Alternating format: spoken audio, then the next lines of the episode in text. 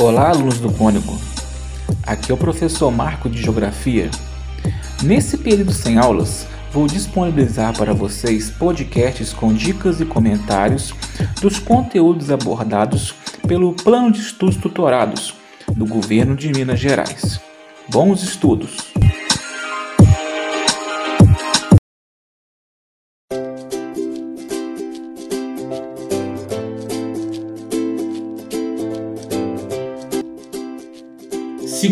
Ano, semana 1. Tema: O processo de urbanização contemporâneo.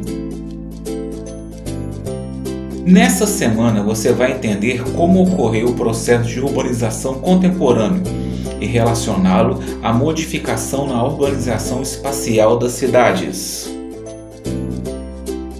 A urbanização é o processo em que a população das cidades cresce mais rapidamente do que a população dos campos. Essa transição, pessoal, é motivada por uma expectativa de uma melhor condição de vida, tanto no aspecto social e tanto no aspecto econômico, que pode ser encontrada nas cidades diferentemente do que encontrada no campo. Uma das maneiras de se identificar o processo de urbanização é observar o aumento da população urbana proporcionalmente à população total. Quando você tem um total geral populacional maior população urbana, você pode condicionar que há um crescimento do processo de urbanização. Salientamos que a cidade vive em constante processo de modificação. Isso você observa quando vê novos prédios, novas ruas, novos empreendimentos. Até o início do século XIX, estima-se que apenas 2% da população vivia nas cidades, e isso porque as atividades eram ligadas basicamente ao campo. 150 anos após, já em 1950, essa população urbana já atingia cerca de um terço da população mundial. Em 2010, praticamente a metade das pessoas viviam nas cidades, principalmente nos países mais desenvolvidos.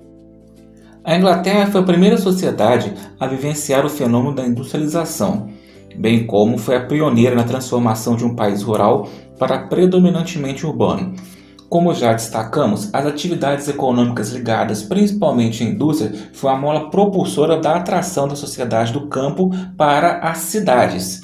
E a Inglaterra deu destaque nisso, já que a Inglaterra foi o berço da Revolução Industrial.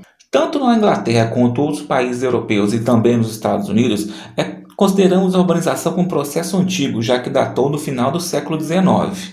Durante o processo de urbanização, as cidades acompanharam a evolução das migrações e, com o tempo, estabeleceram todos os tipos de ferramentas de utilidade pública destinadas à prestação de serviços, como sistemas de abastecimento de água, serviços de esgoto, energia elétrica, rede telefônica e gás canalizado. Isso, pessoal, podemos destacar em países que hoje são países desenvolvidos.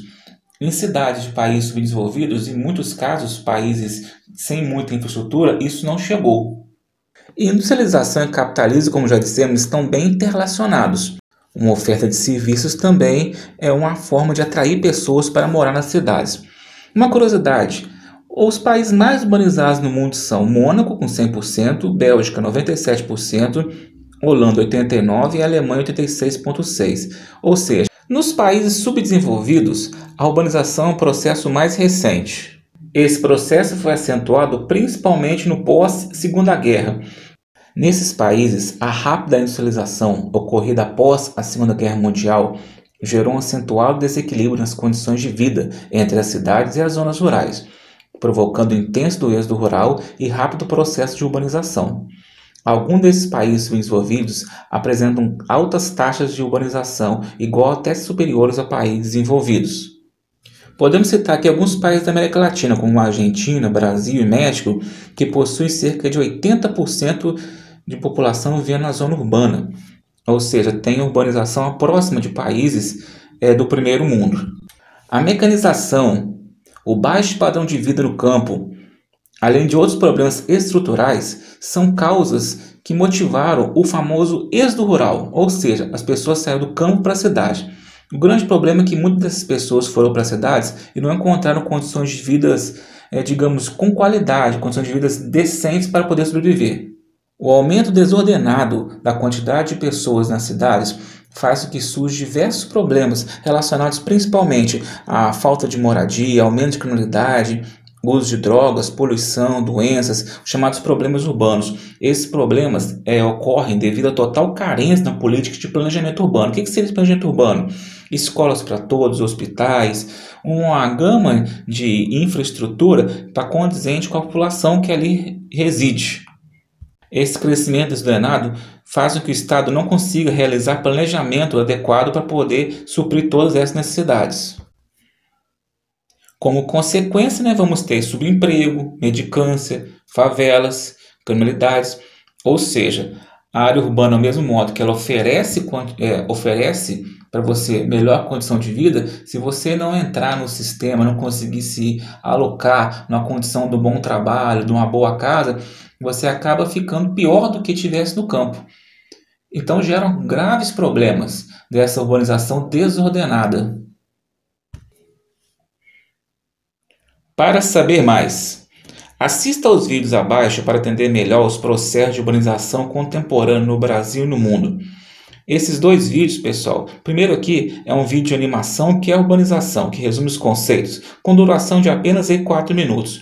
E um vídeo de sobre urbanização, que é um resumo do Enem, com duração de 8 minutos. Esses dois vídeos estão com os links aí no seu material. Outra dica aí presente é no site do UOL, onde você pode consultar o seu município para saber qual a porcentagem de população urbana e rural que nele reside. A partir dessa observação, é possível comprovar o excesso o processo, é, no caso aí. Uma outra dica está no site UOL Notícias, que o link está aí também no seu material, onde você pode consultar qualquer município brasileiro para saber qual a porcentagem de população urbana e rural que nele reside.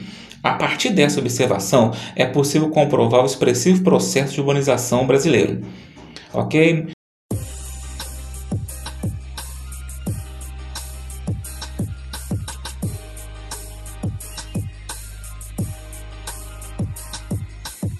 Agora que você está por dentro do assunto, vamos para as atividades. Anote as respostas e dúvidas no seu caderno, não sendo necessário copiar anunciados. Futuramente, elas serão corrigidas e valorizadas.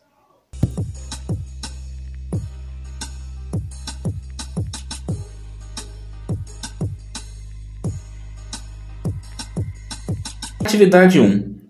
Analise a tabela taxa de crescimento da população urbana entre 1950 e 1960 nos países desenvolvidos e nos países subdesenvolvidos. Então, pessoal, observar, não é a taxa total de urbanização, é a taxa de crescimento nesse período de 10 anos. Então, os países desenvolvidos cresceram 31% e os subdesenvolvidos aí 59,3%, quase 60%. Vamos lá então. A letra A pede o que a tabela representa sobre a urbanização nos países envolvidos e subdesenvolvidos entre 1960 e 1960. Explique. Quando você vai analisar uma tabela, pessoal, a primeira coisa que você tem que ficar atento aí com o que está dizendo anunciado.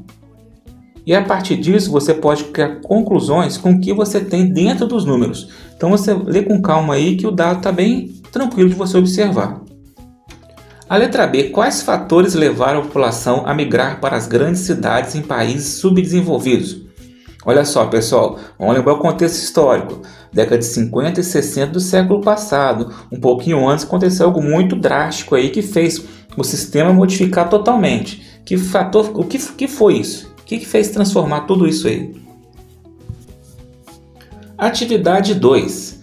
É comum encontrar nas referências sobre a urbanização no século XX menções ao fato de ela ser fortemente marcada pela metropolização. De fato, as metrópoles são fundamentais para se entender a vida urbana contemporânea. A respeito das metrópoles modernas brasileiras, letra A. Cite três metrópoles.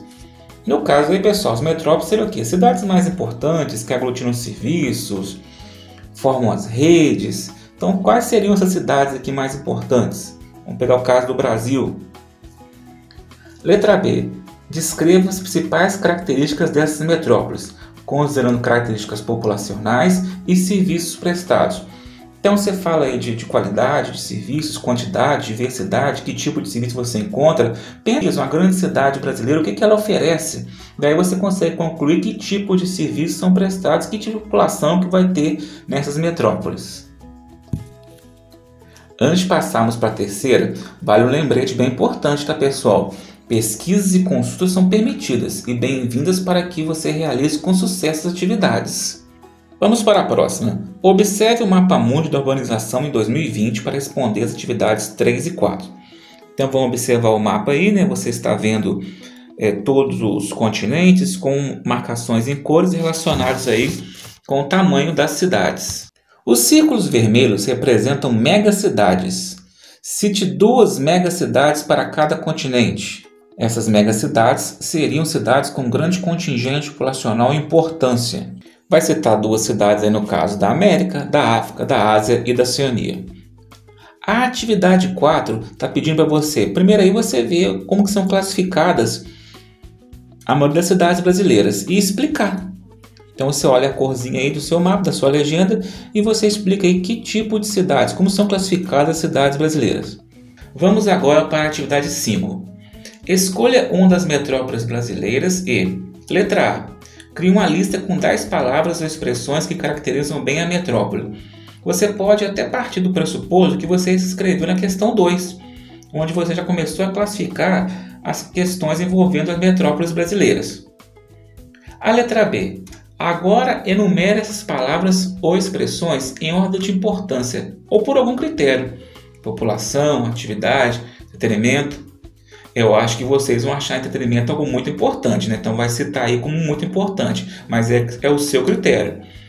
Ah, eu acho que é muito importante mais o shopping do que o aeroporto. Então eu marco shopping e aeroporto. Aí eu vou escrevendo as minhas atividades. Para terminar, é, utilize sua criatividade e produza um texto ou uma história em quadrinhos sobre a metrópole, destacando suas potencialidades e seus desafios. Não se esqueça de dar um título bem bacana ao texto ou à história em quadrinhos. Tá ok, pessoal? Que é um assunto bem fácil, nós vamos voltar aqui em outras situações né, que falam sobre urbanização. É, você pode aí, consultar outros materiais. Espero que ajudado vocês. Tá? Até uma próxima e bons estudos!